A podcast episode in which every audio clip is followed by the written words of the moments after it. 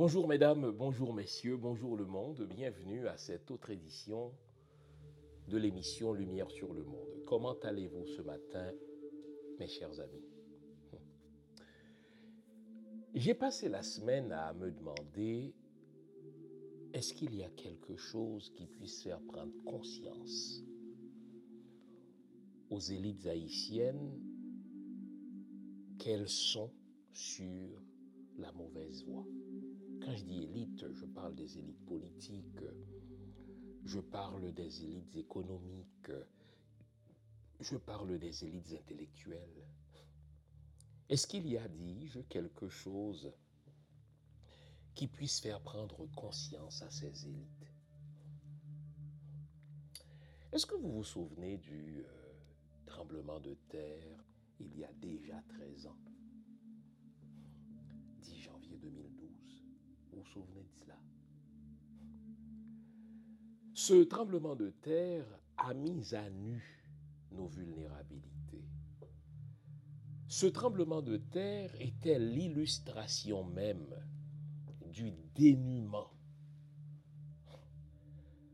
de l'État haïtien. Il a fallu ce tremblement de terre pour montrer au monde entier à quel point l'État en Haïti n'existe que sur du papier. Il n'y avait aucune machinerie, aucune infrastructure pour offrir ne serait-ce que les premiers soins aux victimes.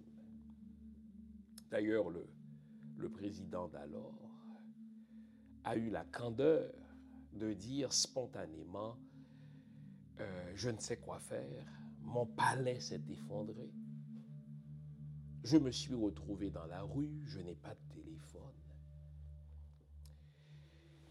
Et ce qu'il a dit ce soir-là, c'est euh, une illustration répétée du fait que l'État haïtien ne fonctionne pas comme un bon administrateur qui prévoit un bon administrateur qui imagine les pires scénarios et qui essaie justement de, euh, de, de, se dire, mais si le pire scénario se produit, comment vais-je réagir? On saura par la suite que des experts avaient prévenu le président Préval qu'un tremblement de terre était, était imminent et qu'il fallait préparer la population. Et lui, euh, de se dire, écoutez, on va rien dire à la population parce que si on fait savoir à la population euh, qu'un tremblement de terre était imminent, eh bien imaginez l'angoisse, imaginez la panique, on va rien dire. Et ce qui devait arriver arriva. Je n'ai pas besoin de, de vous reprendre toute l'histoire, sauf que moi, comme comme patriote haïtien vivant à l'étranger, sûrement vous aussi qui vivez à l'étranger, ou vous qui vivez même en Haïti, vous vous étiez sûrement dit, ne serait-ce que pendant une nanoseconde, enfin. Voilà un événement qui va faire prendre conscience aux élites haïtiennes qu'il leur faut changer de direction. Voilà un événement qui va en fait faire prendre conscience aux élites haïtiennes qu'elles doivent désormais travailler pour le plus grand bien du plus grand nombre. Parce que le tremblement de terre a frappé toutes les couches de la population. Le tremblement de terre a frappé tous les secteurs sans égard aux croyances religieuses, sans égard, ma foi, euh, à la classe à laquelle on appartient.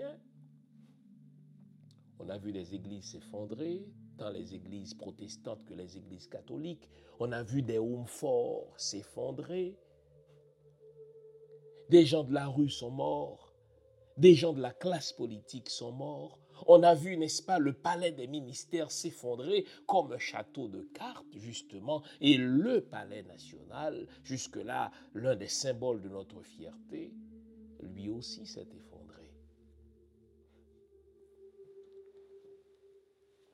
Et on s'est dit, naïvement, on l'aura compris, 12 ou 13 ans plus tard, que ces 400, ces 500 000 personnes, au moins,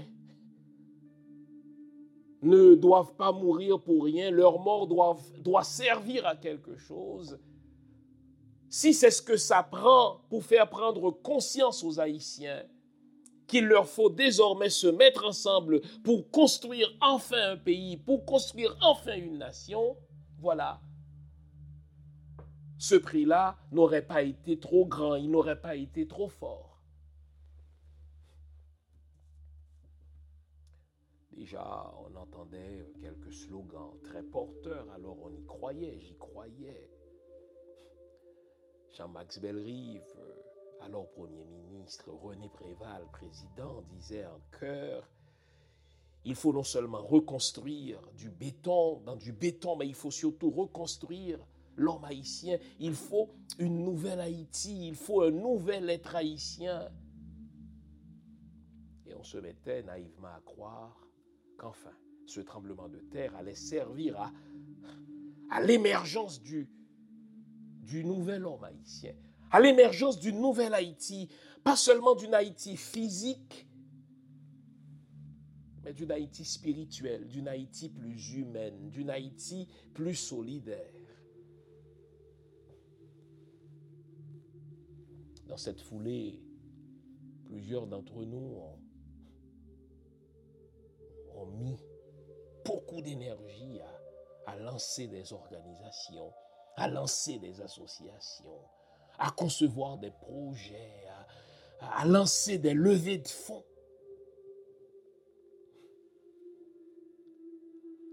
afin d'aider les plus démunis et surtout afin de prouver au monde entier et à nous-mêmes que nous étions capables de construire une nouvelle Haïti. On pensait que le tremblement de terre allait servir à cela. Mais très rapidement, les amis, très rapidement, on a compris que les vieux réflexes ont la vie dure. S'il est vrai qu'on a perdu près de 500 000 de nos frères et sœurs, les réflexes politiques, les réflexes de kleptomanie, les réflexes de kleptocratie, les réflexes de corruption, les réflexes de détournement de fonds ont la vie dure. Ils n'ont pas été affectés, eux. Ils n'ont pas été touchés, ces réflexes-là, par le tremblement de terre. Très rapidement, ces réflexes ont retrouvé leur vigueur d'antan. Et ceux-là même qui euh, appelaient de tous leurs voeux l'émergence d'une nouvelle Haïti, ceux-là même qui semblaient souhaiter, euh, si vous voulez, euh, la création d'un nouvel être haïtien, ce sont ceux-là même qu'on allait retrouver dans, dans des pratiques de corruption, dans des pratiques de magouille. Bref, on est revenu rapidement au statu quo ante. On est revenu rapidement aux pratiques d'avant le tremblement de terre. Le même Jean-Max Bellerive, Premier ministre, qui parlait de, de l'émergence d'un nouvel être haïtien, eh bien, on l'a retrouvé dans la structure de la commission intérimaire pour la reconstruction d'Haïti, structure qui va euh, gérer, soi-disant, les fonds de la reconstruction, mais lesquels fonds se retrouveront enfin dans les, euh, les caisses de la Clinton Foundation. Ce même Jean-Max Bellerive va se retrouver, n'est-ce pas, sur le conseil d'administration d'une entreprise qui appartient, n'est-ce pas, au feu frère de Hillary Clinton pour voler les biens d'Haïti. Le même Jean-Max Bellerive, n'est-ce pas, qui souhaitait l'émergence de, nouvelles pratiques politiques, est retombé sur ses pattes en pillant, en détournant les fonds publics.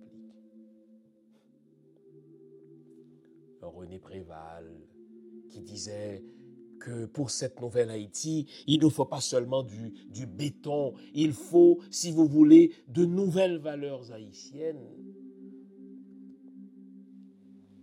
Retrouvé dans des pratiques électorales frauduleuses qui visaient à faire élire son poulain Jude Célestin.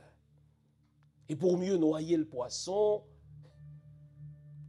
il a laissé passer la candidature de Michel Martelly après avoir éliminé Wyclef Jean. Il craignait la candidature de Wyclef Jean. Ce dernier était très populaire hein, hein, puisqu'il a eu une fondation euh, qui faisait du bien dans les quartiers populaires de Port-au-Prince. Eh bien, René Préval ne voulait pas le laisser passer lui. Et il a dit, Michel Martelly, tout le monde connaît ses frasques, tout le monde sait que c'est un voyou. On va le garder parce qu'on sait qu'il ne sera pas élu. Mais au moins, il va attirer du monde. Il va créer de l'ambiance. Comme ça, euh, les Haïtiens ne bouderont pas des élections euh, euh, dont je vais programmer déjà les résultats. Je veux je dis Célestin, mais on va introduire Michel Martelly là-dedans. Question d'attirer la foule. Et c'était sans compter avec la malice des Clinton. C'était sans compter avec la malice de la communauté des nations malveillantes, on n'attendait que cela pour nous entrer dans la gorge. Le salaud le plus fameux de toute l'histoire de notre pays, Michel Martelly. Mais bon Dieu, le tremblement de terre a-t-il servi à quelque chose? Force est d'admettre que ceux qui nous ont dirigés depuis le tremblement de terre sont les pires voleurs de notre histoire. on a reproché aux, Duvalieristes de détourner des fonds publics. On a reproché, euh, n'est-ce pas, au ministre de Duvalier, n'est-ce pas, de se construire des maisons cossues à même, n'est-ce pas, les maigres contributions de la population haïtienne. On a reproché à Jean-Claude Duvalier d'être parti avec des millions. Mais comparé aux 11 dernières années, ce que les Duvaliers ont volé, franchement, c'est un pinot. Ce que les duvalieristes ont fait en termes euh, de corruption, c'est vraiment de la petite bière. Les hommes de Michel Martelly, les hommes de Laurent Lamotte, les hommes de, de Jovenel Moïse nous ont prouvé que face à leur pratique à eux de corruption, les duvalieristes étaient franchement des, enfants de cœur. on n'a qu'à regarder comment, comment les 4 ou 5 milliards de dollars du, des fonds pétro-caribés ont été dilapidés. En sorte qu'on se demande encore, mais par où sont passés ces 4 ou 5 milliards? Quelles sont les réalisations? Que les René Préval, que les Michel Martelly, que les Joslerme Privert, que les Evans Paul, que les Jovenel Moïse, que les Laurent Lamotte, quelles sont les réalisations de ces gens-là? Ils ont dilapidé, comme autrefois, les fonds publics, en sorte que le tremblement de terre n'aura servi. Il se trouve qu'un hashtag qui au départ était interne à la communauté noire, lorsque Alicia Garza et ses amis organisent plus que jamais, ou du moins écrivent cette lettre d'amour à la communauté noire, c'était une discussion interne pour dire aux nôtres, nos vies comptent. Ça a du sens. Mais lorsque les médias néolibéraux américains reprennent ce hashtag, ils donnent une connotation victimaire à ce hashtag et poussent notre population à se présenter comme des mendiants demandant à l'Occident Hé, nos vicomtes, s'il vous plaît, respectez-nous. Mais il a bon nombre de Noirs qui ne se sentent pas concernés par ces réalités. En Occident, être noir, c'est une place qu'on vous assigne, celle du plus bas échelon social. C'est être porteur d'un crime qui ne dit pas son nom au point de courir le risque constant de se faire interpeller par la police, jusqu'à cinq fois plus que les autres communautés. Être noir, c'est accuser un taux de chômage jusqu'à deux fois plus élevé que les autres communautés.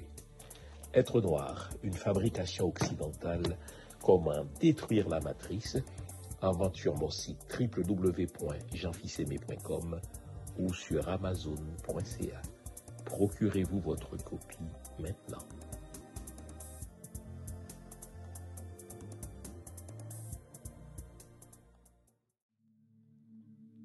Voyant comment nos frères et sœurs sont morts pour rien,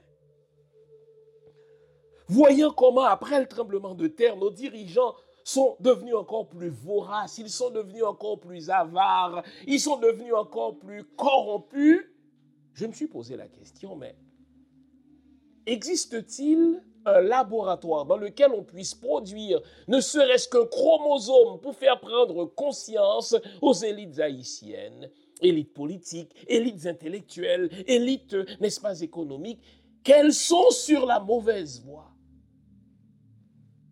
Et qu'à un moment donné, la corruption doit avoir une limite. Qu'à un moment donné, bon Dieu, euh, l'avarice doit avoir une limite. Qu'à un moment donné, la comédie qu'on se joue dans ce pays-là doit avoir une limite. Mais je réalise que même le tremblement de terre, même la mort de ces 4 à 500 000 de nos compatriotes n'a servi à faire prendre conscience à, nos dirigeants. Le pire, on a l'impression qu'Haïti est devenu une espèce de machine à produire des corrompus.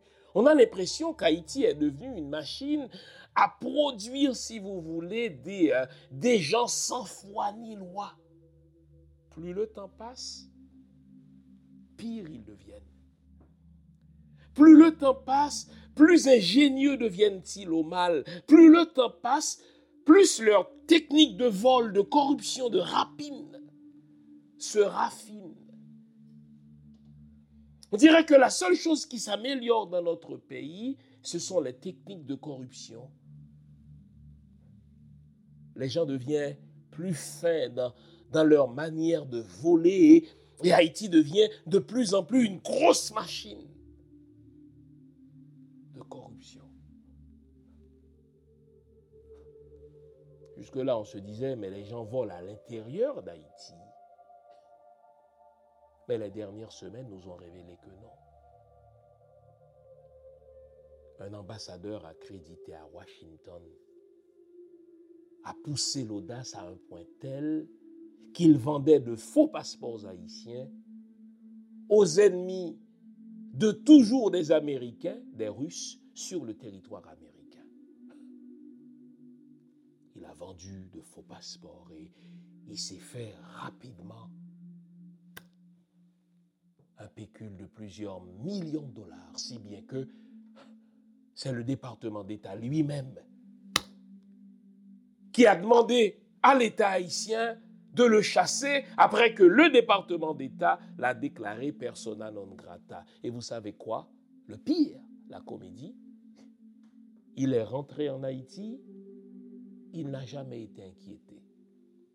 Pas d'enquête officielle contre lui, pas de mandat d'arrêt contre lui, pas de sanction de la part du ministère de la Justice. Non, il entre en Haïti de toute manière à Washington.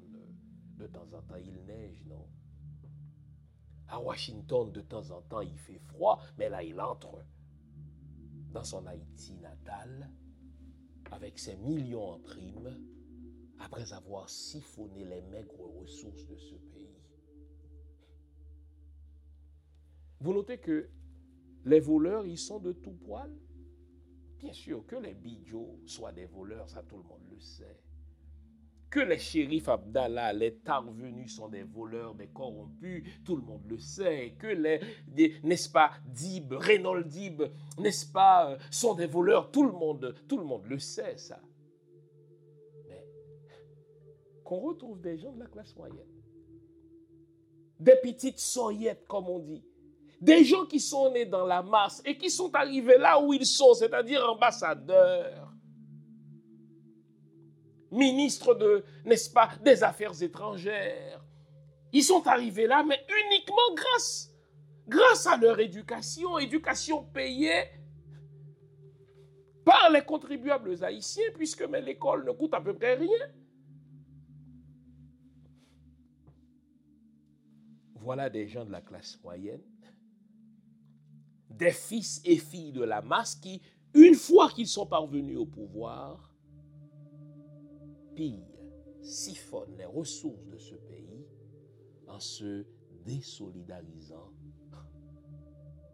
de la masse, de la population au sein de laquelle ils ont pris naissance. Mon Dieu, aidez-moi. Pensez-vous qu'il existe un laboratoire? Est-ce qu'il y a quelque chose? Est-ce qu'on peut imaginer un événement plus gros que le tremblement de terre? Qui a emporté près de 500 000 de nos frères et sœurs Est-ce qu'on peut imaginer quelque chose de plus apocalyptique qui puisse enfin faire prendre conscience à nos dirigeants, à nos élites, que, bon Dieu, nos pratiques sont honteuses. Nos pratiques sont contre-productives. Nous n'avons qu'un seul pays. Et ce pays-là, il est à construire. Plus on attend, plus graves seront les conséquences. Très rapidement, répétai-je après ce tremblement de terre, ceux qui se retrouvaient au sein du Conseil électoral provisoire recommençait à vendre des postes électifs pour de l'argent. Je pense à un gaillot d'Orsainville. Je pense à un haut qui est euh, kidnappé euh, depuis un certain nombre de jours. Nos élites intellectuelles ont recommencé de plus belle à, si vous voulez, à faire de l'aplaventrisme devant les étrangers. Nos élites intellectuelles ont recommencé de plus belle à vendre leur âme aux oligarques pour un petit chèque en se désolidarisant une fois de plus de la population haïtienne. Et puisque la nature est, est une grande pédagogue, les amis, la nature ayant réalisé que le tremblement de terre qui a emporté près de 500 000 personnes n'a pas eu l'impact recherché sur les dirigeants haïtiens, la nature s'est dit, OK, j'ai emporté 4 à 500 000 personnes, ça n'a pas d'impact sur les gens, je vais faire quoi? Au moins, l'assassinat d'un président, l'assassinat spectaculaire, l'assassinat scandaleux d'un président en sa résidence privée, va frapper les esprits au point que les dirigeants eux-mêmes vont se dire, ah, si cela est arrivé au président Jovenel, cela peut m'arriver à moi aussi, aspirant candidat ou candidat à la présidence. Si cela est arrivé au président Jovenel, cela peut m'arriver à moi aussi, qui songe à, faire de la politique. Je vais exiger qu'il y ait une enquête publique indépendante pour faire toute la lumière sur cet assassinat, qu'on puisse indexer les commanditaires.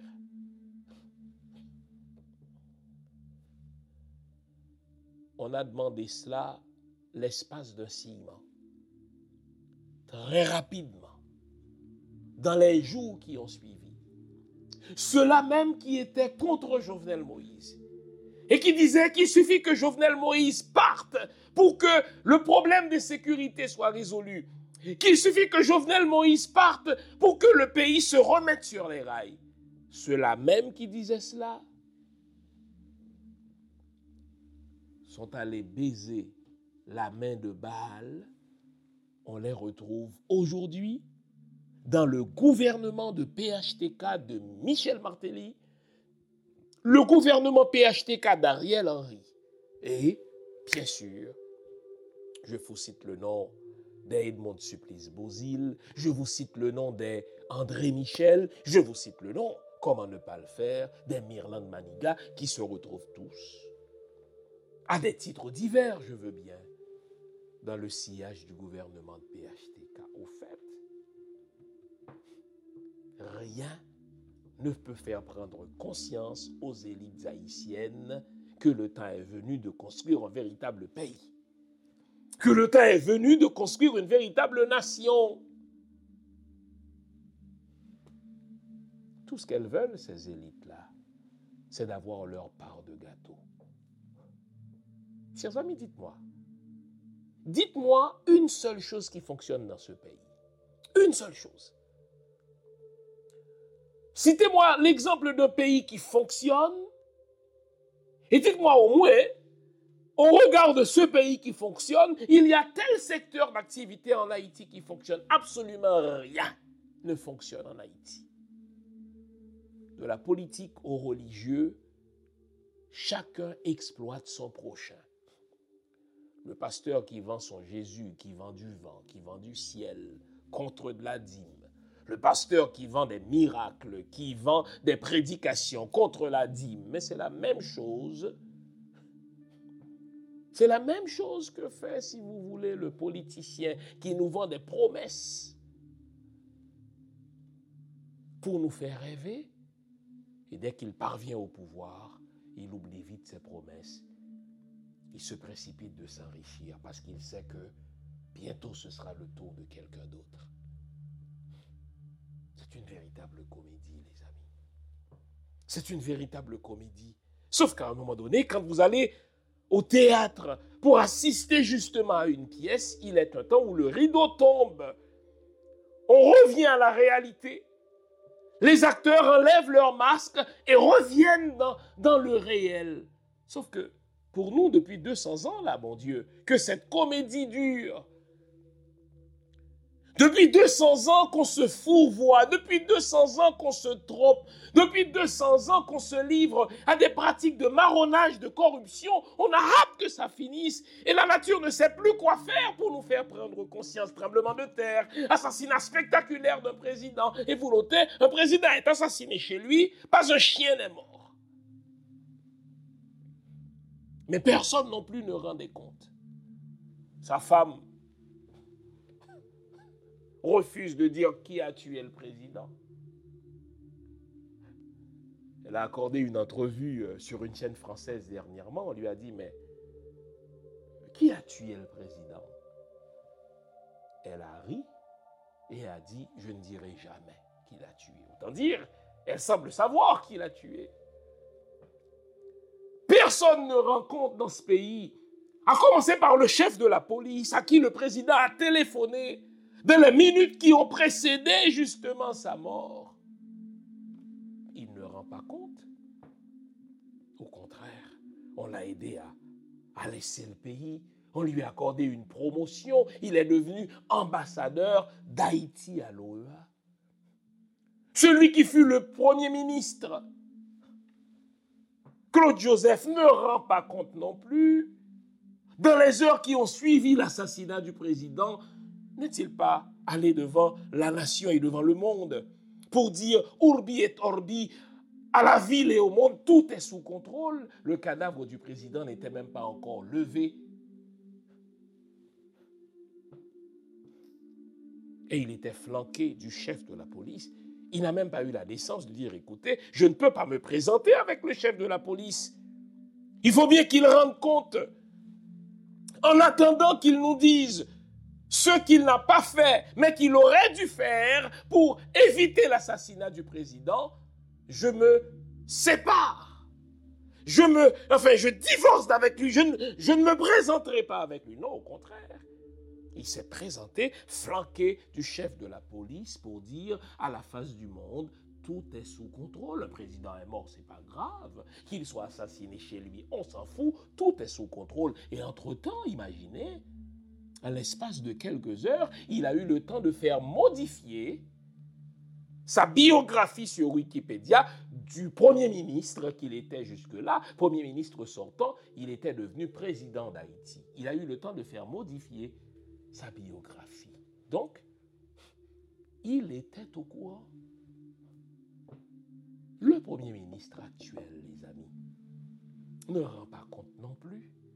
On sait qu'il a échangé de très longues conversations, qu'il a échangé de longs appels avec un certain Joseph Badio, qui est l'un des suspects numéro un dans cette affaire.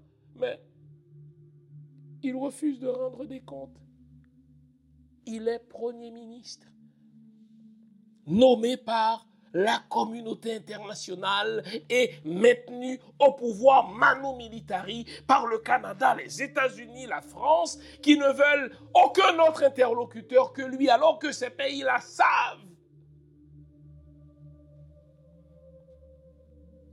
qu'il était au courant de la planification du complot qui a conduit à l'assassinat du président Jovenel Moïse. Un journaliste de Montréal citait un écrivain haïtien qui dit de toute manière tout le monde ment dans ce foutu pays. C'est honteux, mais, c'est tellement vrai. C'est tristement vrai. Tout le monde ment. Mais on s'en fout, c'est une comédie. Le dindon de la farce, c'est la population. Le dindon de la farce, c'est la masse haïtienne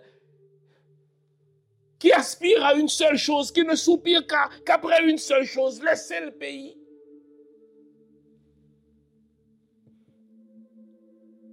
Le chef de la police ne rend pas compte. Le premier ministre sortant, Claude Joseph, ne rend pas compte. Le premier ministre, n'est-ce pas, nommé, ne rend pas compte non plus. Et ils ont tous les mains dans le complot. Et que dire de l'ancien président Michel Martelly? Celui-là même qui, a fait payer à Jovenel Moïse son crime de lèse-majesté. Comment a-t-il osé vouloir s'affranchir de moi? Je vais en parler dans la deuxième partie de l'émission. Car si Jovenel a été assassiné, il est assassiné parce qu'il a voulu trop tard s'affranchir d'un triple, si vous voulez, d'une triple mémise. Au fait, j'ai formulé ça autrement. L'assassinat de Jovenel Moïse, c'est la rançon d'un triple affranchissement tardif. Mais si vous voulez avoir une illustration de la comédie haïtienne, si vous voulez avoir une illustration du fait que plus rien n'émeut, plus rien n'indigne la classe politique haïtienne, j'en ai une bonne pour vous. Cette semaine, il y a eu une énième conférence sur la sécurité en Haïti organisée par l'université Kiskeya. Mais à cette conférence sont intervenus euh, des animaux de tout poil. Et le premier jour, il y a eu un panel formé de l'ancienne gouverneure générale du Canada, Michael Jean. Sur ce panel, on a retrouvé Mirland Maniga. Sur ce panel, on a retrouvé Ariel Henry et un certain Robert Muga. Robert Muga, c'est un expert international dans les questions euh, de sécurité. C'est un Canadien universitaire. Il figure parmi les 100 euh, meilleurs experts en matière de sécurité. Et lui, il a fait une présentation pour nous expliquer le problème des gangs en Haïti. Les amis, j'en ai une bonne pour vous. Je m'arrête ici. Le temps de la pause. Hein. L'introduction était longue, je le sais. Mais je voudrais vous entrer dans mon abîme de réflexion. Y a-t-il quelque chose qui puisse aider les élites haïtiennes à prendre conscience enfin? Offrez-vous donc un café, quelque chose de chaud, quelque chose qui, va vous éveiller. J'aurai besoin de toute votre attention pour la suite de l'émission. À tout à l'heure. Parti de rien, et défiant le monde. Toussaint Louverture confondit sa vie avec sa conquête de liberté. Comme Bonaparte, pourtant son geôlier, Toussaint Louverture incarne le triomphe de la volonté sur la fatalité. Né dans l'esclavage, mais ayant reçu la nature d'un homme libre, selon ses propres mots. Né vers 1743 sur une plantation de Saint-Domingue où la captivité, le labeur et les maladies faisaient succomber les esclaves avant leurs 40 ans, il savait la griffe du fouet sur la chair et la douleur des entailles sur la peau. Il découvrit aussi que ses parents, venus de l'actuel Bénin, avaient été séparés au moment de leur asservissement. Il éprouvait comme orphelin de mère la violence de l'esclavage qui détruit toute dignité et remplace par la chaîne des maîtres les liens de la famille. Toussaint Louverture transforma cette condition en ambition, car rien ne l'effraya jamais. Frappez, si vous osez, lança-t-il un jour au gérant de la plantation. Toussaint Louverture avait montré sa trempe. Il se révéla dans toute sa force de caractère et l'acuité de son intelligence. Le gérant en fit son cocher, bientôt son second, et le mena vers l'affranchissement. Un nouveau regard sur Toussaint Louverture, le magnifique et le sublime. La toute dernière biographie de Toussaint Louverture, l'homme, le stratège, le politique, le gestionnaire et le visionnaire. Un livre à lire et à relire en vente sur mon site www.jeanfilsaimé.com ou sur amazon.ca un nouveau regard sur Toussaint Louverture, le magnifique et le sublime. Procurez-vous votre exemplaire maintenant.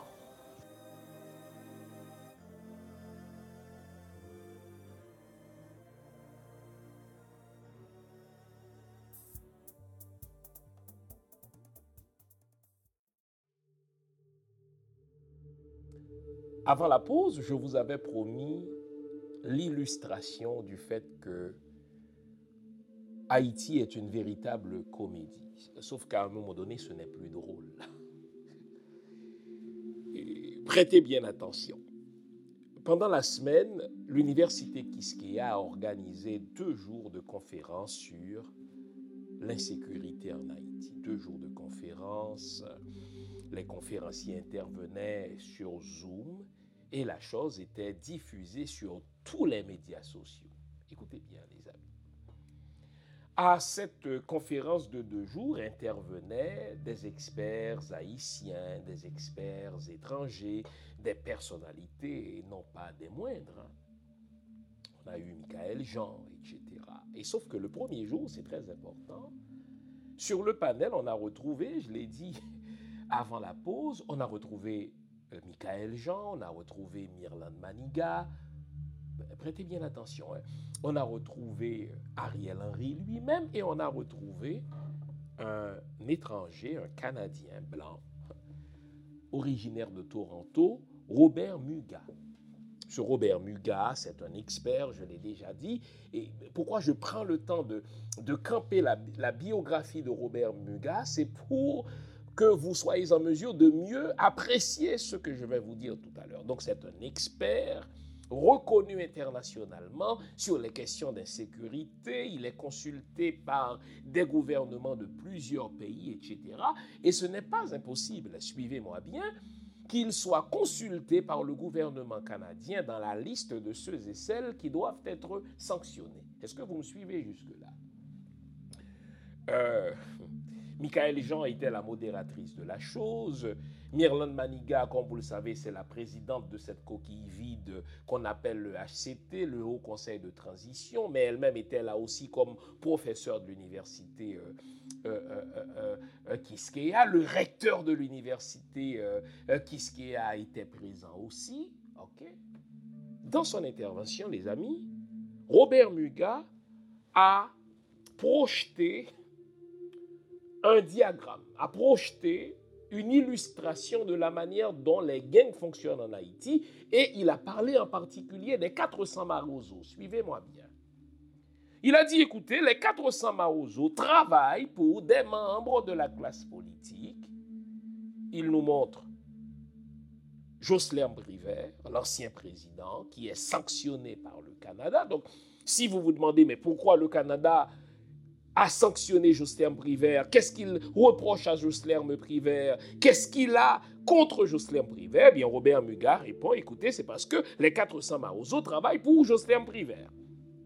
Parmi les personnalités politiques, toujours dans, dans la présentation de Robert Muga, il dit, écoutez, les 400 Marozo travaillent pour Yuri la Tortue.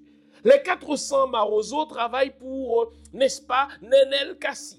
Les 400 Marozo travaillent pour Tolbert Alexis, un ancien président de la Chambre basse, imaginez. Les 400 Marozo travaillent aussi pour André Michel, celui qu'on retrouve, n'est-ce pas, dans le sillage d'Ariel Henry. Et le clou de sa présentation, Robert Muga ajoute, en projetant la photo d'Ariel Henry, les 400 Marozo travaillent aussi pour Ariel Henry. Bon Dieu. Imaginez les amis. Il nous montre, n'est-ce pas, dans sa présentation, n'est-ce pas, preuve à l'appui, que les 400 Marozo ne répondent pas d'eux-mêmes, ils répondent à des gens de la classe politique dont Jocelyn Mepriver, Yuri La Tortue, Nenel Kassi, enfin, Tolbert Alexis, André Michel et Ariel Henry. C'est pas pour rien que je vous ai dit que dans ce même panel du premier jour de cette conférence, on retrouvait les Michael Jean, les Mirland Maniga, mais Ariel Henry lui-même.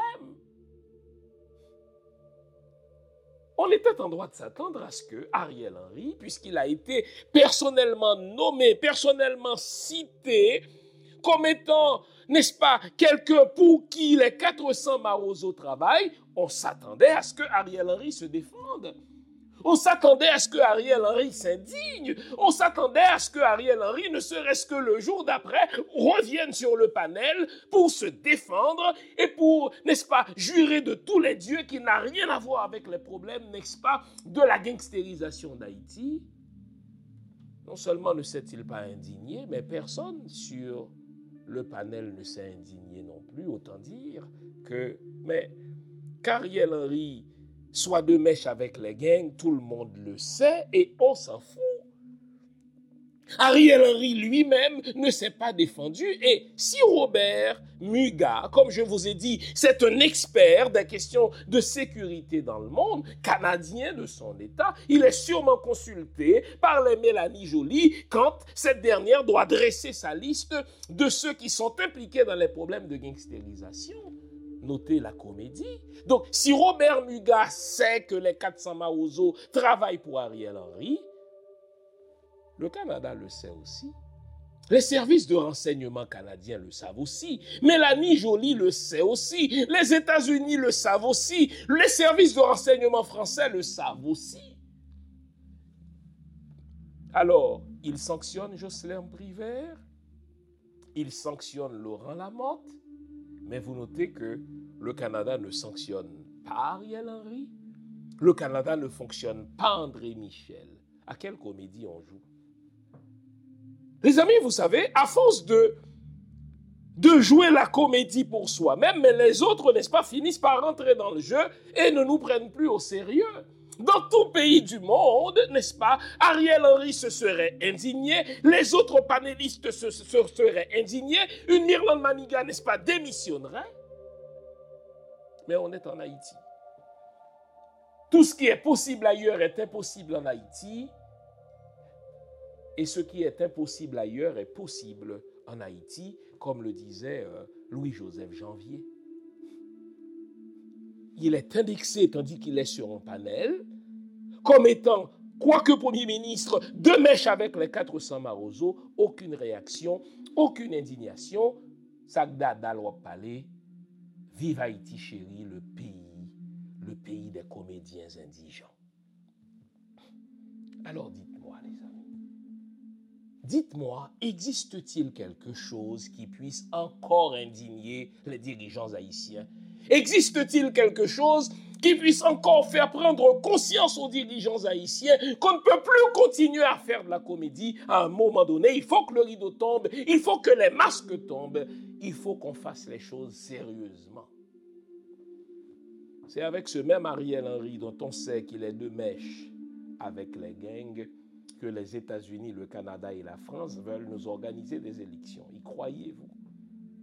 C'est sous la férule de cet Ariel Henry que le Canada, les États-Unis et la France continuent, la République dominicaine, continuent à continuent à sanctionner d'autres personnes sans toucher, n'est-ce pas, la plaie du droit en disant, écoutez, le poisson pourri de la tête.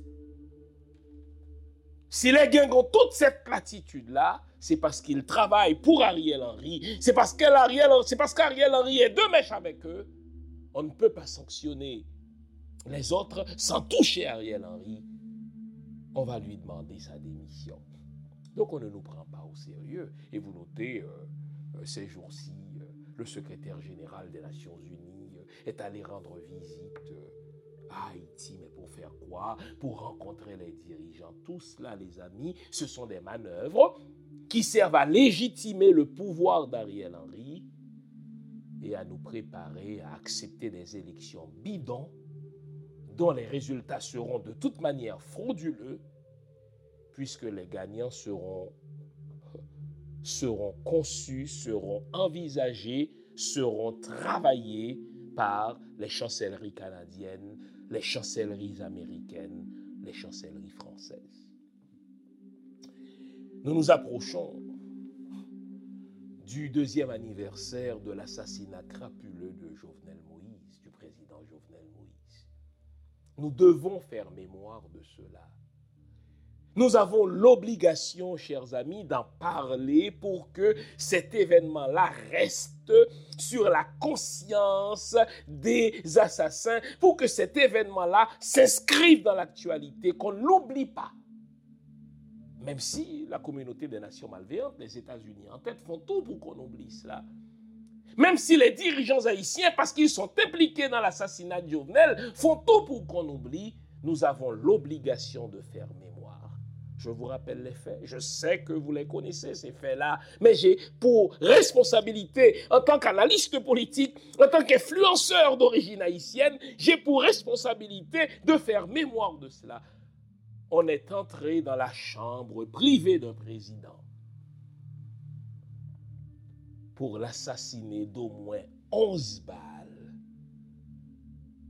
sans que personne de sa garde rapprochée, sans que personne de sa sécurité personnelle ne soit touché. Imaginez, et j'aime à le dire, le président est assassiné dans sa chambre à coucher, pas un chien n'est mort.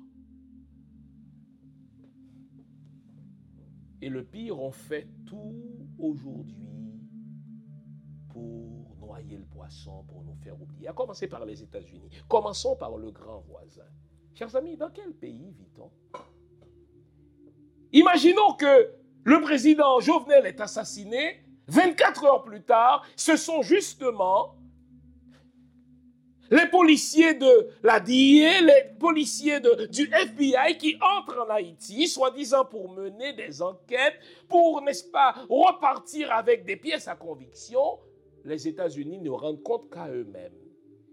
Ces policiers du FBI, ces policiers, ces agents de la DIA et pourquoi sont-ils entrés en Haïti? Sont-ils entrés, n'est-ce pas, pour repartir avec des éléments gênants qui pourraient être, n'est-ce pas, être des objets incriminants pour eux? Personne ne sait, mais pire, vous l'avez noté cette année les États-Unis sont entrés en Haïti, sont allés dans la prison haïtienne, ignorant ainsi le principe de souveraineté d'un État en matière de justice. Ils sont repartis avec les plus grands suspects. Emmanuel Sanon, dont on disait qu'il allait remplacer le président Jovenel Moïse après son assassinat.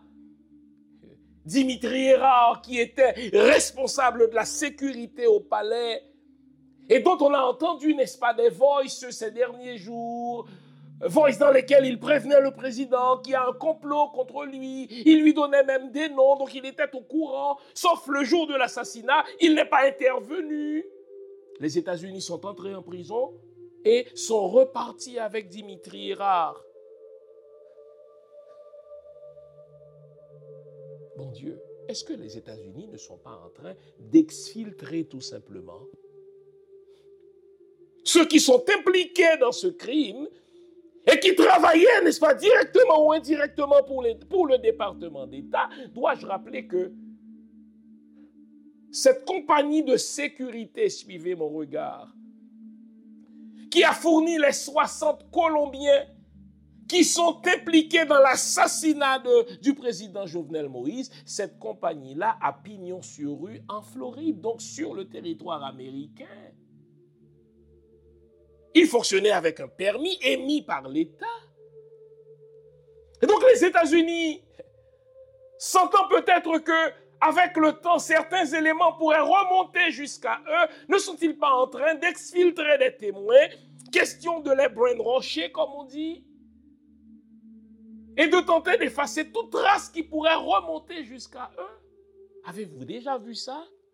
Qu'un État souverain envoie ses policiers sortir de prison des gens qui sont accusés pour un crime qu'ils ont commis sur un territoire étranger, sous quel prétexte qu'il allait, lui, ce pays-là, les juger chez eux. Au nom de quelle disposition législative? Au nom de quelles règles de droit international?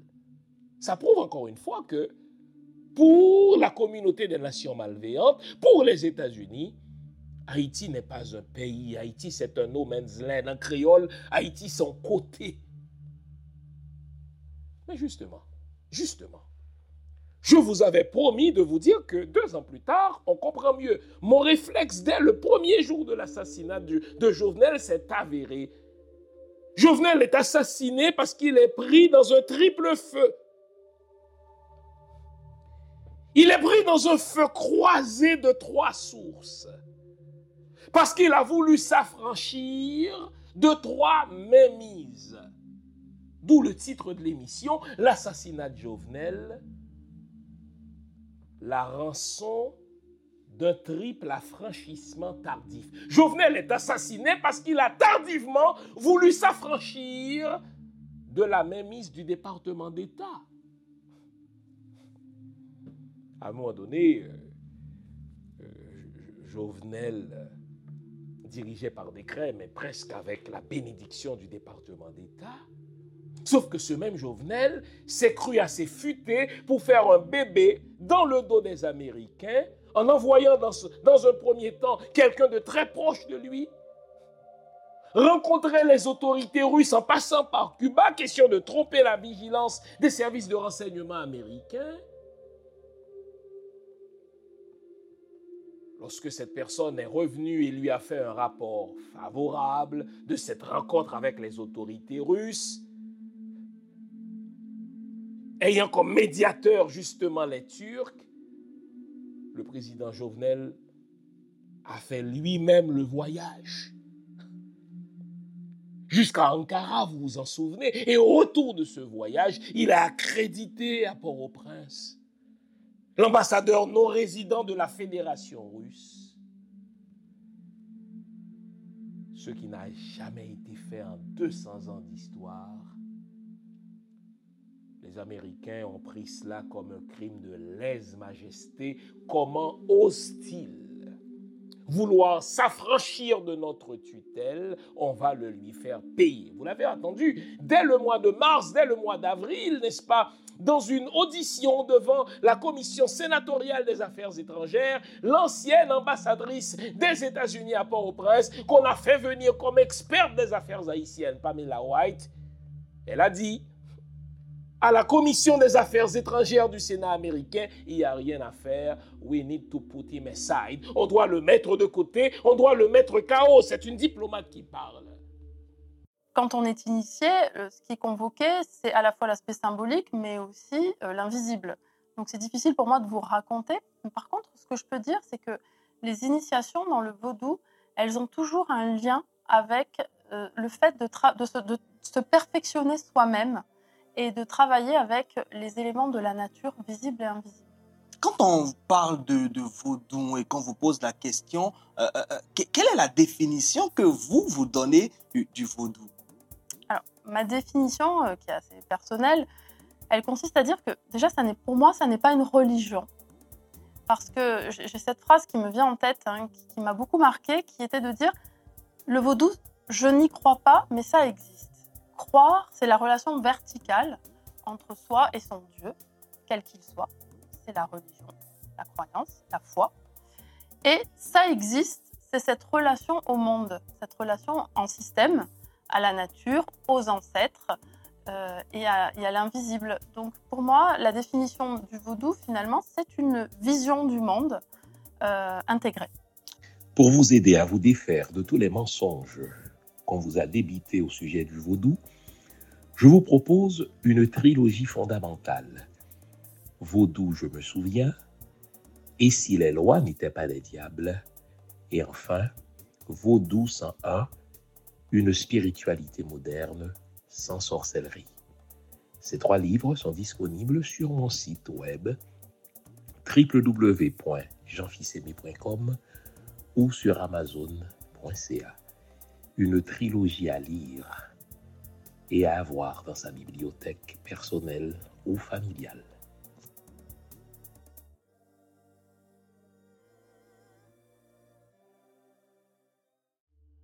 Parce qu'il cherche à s'affranchir de la tutelle américaine. Premier affranchissement.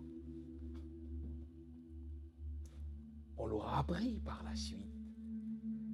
Dans le complot qui a conduit à l'assassinat de Jovenel Moïse, les oligarques se sont cotisés, n'est-ce pas? Le complot aura coûté quelque chose comme 20 millions de dollars, embauché 60, n'est-ce pas, coopérants colombiens, dont quelques-uns sont sortis de prison, qui ont reçu un entraînement, n'est-ce pas, aux États-Unis, eh bien, les faire rentrer en Haïti, leur payer des billets d'avion, leur louer un endroit de résidence, leur acheter des armes, tout cela a coûté près de 20 millions de dollars.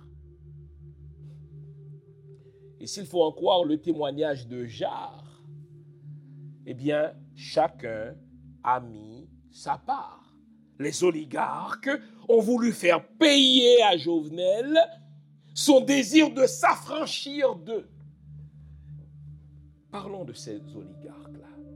Pour comprendre pourquoi les oligarques sont remontés contre Jovenel au point de se cotiser pour le faire assassiner, nous devons remonter à 2004. 2004, les Andrea Pet de ce monde, les Becker de ce monde, les, les, tous, tous les autres oligarques, n'est-ce pas, se sont mis avec le Canada, initiative d'Ottawa sur Haïti, les États-Unis et la France pour renverser le seul gouvernement élu depuis notre histoire, démocratiquement. Ils l'ont renversé et très rapidement, ils ont pris le contrôle de l'État. Et s'il faut en croire les rapports dressés par l'économiste Jean, ancien gouverneur de la Banque d'Haïti, gouverneur de la Banque centrale d'Haïti, il a dit, on n'a jamais vu autant de franchises. Des franchises douanières ont été accordées par tous ces oligarques. Ils se sont partagés le pays. Tel oligarque allait être responsable de la douane de Port-au-Prince, tel autre de la douane, n'est-ce pas, du Cap haïtien, tel autre encore. Donc, ils se sont partagés le pays en sorte que ce n'est plus eux qui doivent quelque chose à l'État haïtien, c'est l'État haïtien qui leur devait désormais quelque chose. Les politiciens, pour être élus, devaient négocier avec eux. Quand une loi devait être élue, n'est-ce pas, devait être votée à la Chambre, eh bien, cette loi devait avoir leur aval à eux d'abord. C'est ainsi que vous avez des, Dimitri Vorb, exemple, qui est payé, lui, Vorb, à coût de plusieurs millions de dollars par mois pour fournir de l'électricité, n'est-ce pas, à la population haïtienne, et tout ce que la population récolte, c'est du blackout. Et il continuait à engranger les millions. Vous avez des gens qui ont le monopole du carburant en Haïti, n'est-ce pas, et qui font beaucoup d'argent. Et là, Jovenel, Jovenel avait les mains liées par ces oligarques, puisque ce sont eux qui ont financé son élection. Est-ce que vous vous souvenez de cela? Lorsqu'il y a eu, euh, ma foi, euh, cet ouragan dans le Grand Sud, et que Jovenel a débarqué avec euh, trompettes et tambours, il est arrivé dans le Grand Sud avec des bateaux remplis de vivres et de toutes sortes d'aides pour la population. Bon Dieu, mais où est-ce que Jovenel trouvait cet argent? Mais les oligarques finançaient sa campagne. Et une fois qu'il est devenu président, eh bien, il fallait leur rendre ce que eux avaient investi. C'était un investissement. Sauf que vers la fin de son mandat, écoutez-moi bien, Jovenel commençait à en avoir un peu le cœur gros contre quelques-uns de ses oligarques, pas tous. On l'entendait souvent prendre la parole contre Dimitri Vorbe. Et ces Vorbes-là, n'est-ce pas, n'en sont pas à leur premier coup. Moi, j'ai entendu de mes oreilles, puisque j'étais le maître de cérémonie de la chose, ici à Montréal, le président Jovenel dire, écoutez, lorsqu'il est arrivé au pouvoir, pour faire un kilomètre de route, ça coûtait quelque chose comme un million, sinon deux à trois millions de dollars américains à l'État haïtien.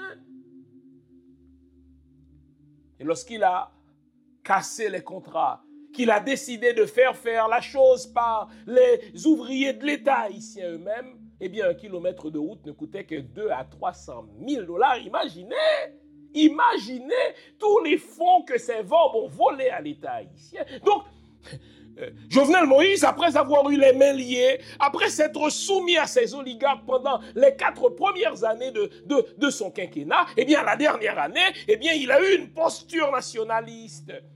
On a commencé à l'entendre prononcer des discours du genre Tires là, c'est pour le peuple là. Eh bien, le Tires doit être donné au peuple. Et ça a commencé à énerver les oligarques. et les oligarques ont considéré comme un crime de lèse-majesté le fait que Jovenel a voulu s'affranchir de leur tutelle à eux, d'où le deuxième affranchissement. Et ils ont fait payer à Jovenel, n'est-ce pas, ce, désir de s'affranchir de leur tutelle. Et la rançon a été justement son assassinat, d'où le deuxième affranchissement tardif. Le premier, Jovenel a voulu s'affranchir de la tutelle américaine. Pamela White l'a fait assassiner. Deuxième affranchissement, il a voulu justement s'affranchir de la tutelle des oligarques. à doué pour peuple. Les oligarques se sont cotisés pour le faire assassiner. Et enfin, le premier affranchissement, c'est l'affranchissement de Michel Martelly lui-même. Lorsque Michel Martelly est allé chercher Jovenel, il se disait celui-là allait être mon jouet. Car il ne saurait s'imaginer devenir un jour président. Si c'est moi qui le ferai président, il aura une reconnaissance éternelle à mon égard. Et pendant toute sa campagne, et même pendant les quatre ans et demi de son pouvoir, et Michel Martelly, et la femme de Michel Martelly, Sophia, et le beau-frère de Michel Martelly, Kiko, ces trois-là considéraient Jovenel comme leur chose.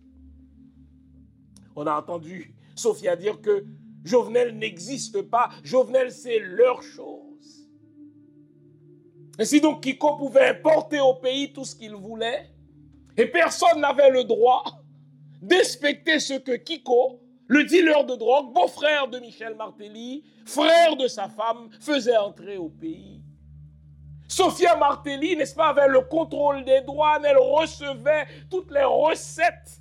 Bon Dieu, ce qui était perçu, dis-je, n'est-ce pas, dans nos douanes, allait directement sur ses comptes, imaginez.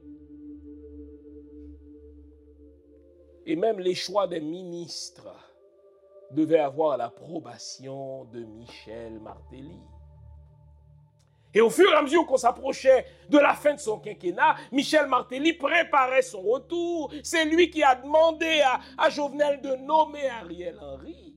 Et sauf que Jovenel n'en pouvait plus d'être humilié publiquement par Michel Martelly, d'être humilié dans les salons par Michel Martelly. Jovenel était régulièrement convoqué chez Michel Martelly et Sophia pour leur rendre des comptes de sa gestion.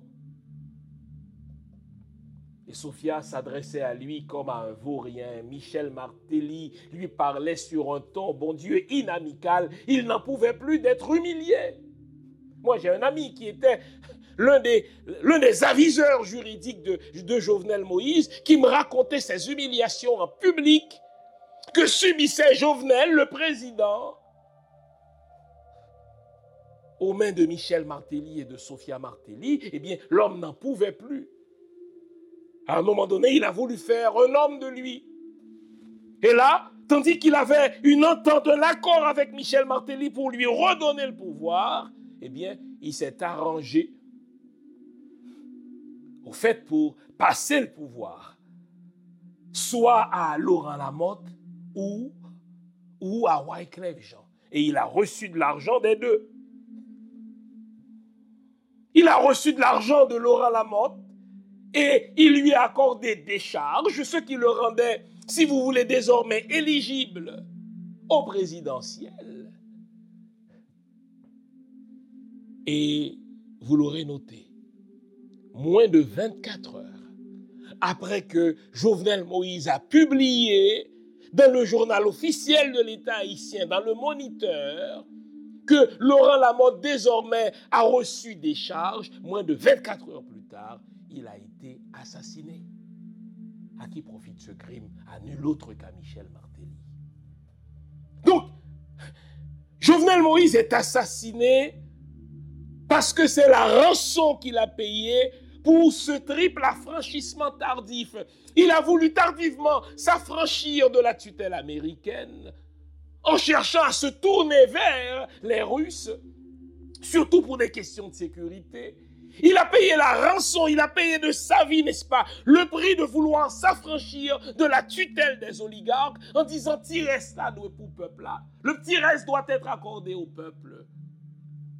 Il a payé de sa vie le fait de vouloir s'affranchir de la tutelle humiliante à la fois de Kiko Saint-Rémy, un gangster, de Sophia Saint-Rémy, une voleuse, et de Michel Martelly.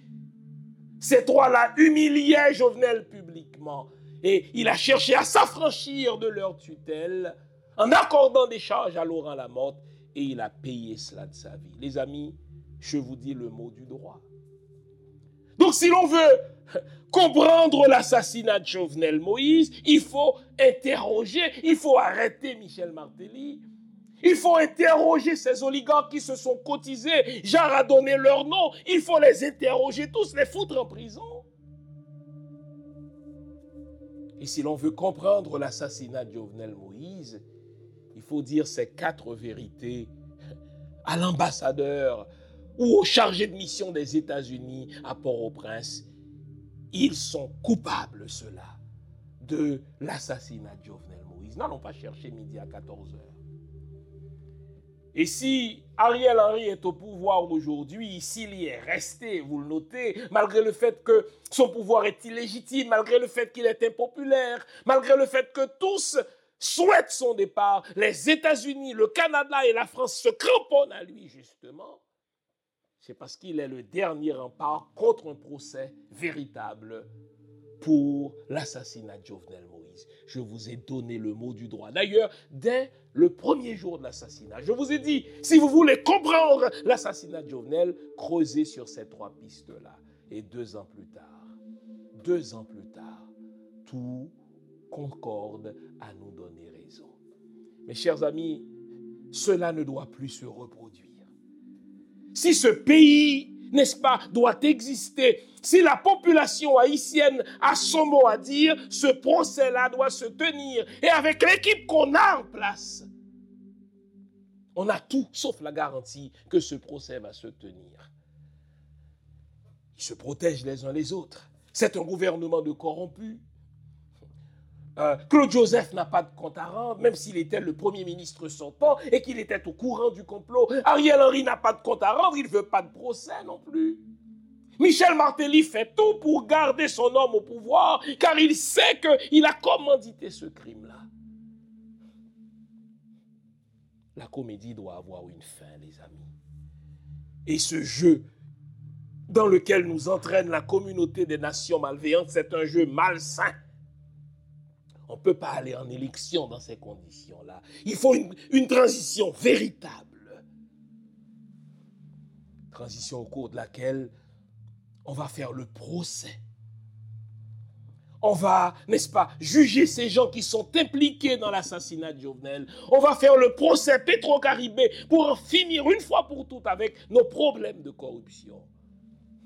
Si on retourne aux élections demain matin avec ces mêmes gens, on va encourager les mêmes vieux réflexes de vol, les mêmes vieux réflexes de, compromis, les mêmes vieux réflexes d'impunité. Et la comédie ne finira point. J'espère vous avoir été utile, mes chers amis.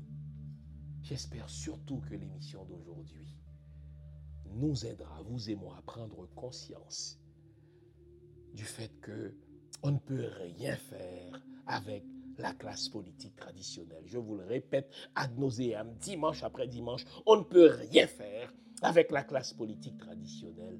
On ne peut pas faire du neuf avec du vieux.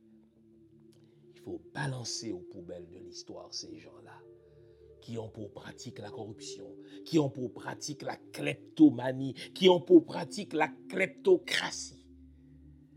Et mettre sur pied une transition avec des gens patriotes, des gens compétents, des gens intègres qui vont faire le procès Petro-Caribé, le procès sur l'assassinat du président Jovenel. J'espère vous avoir été utile. On garde le moral, car tant que va le moral, tout va. Vive Haïti, vive le peuple haïtien. Bonne semaine.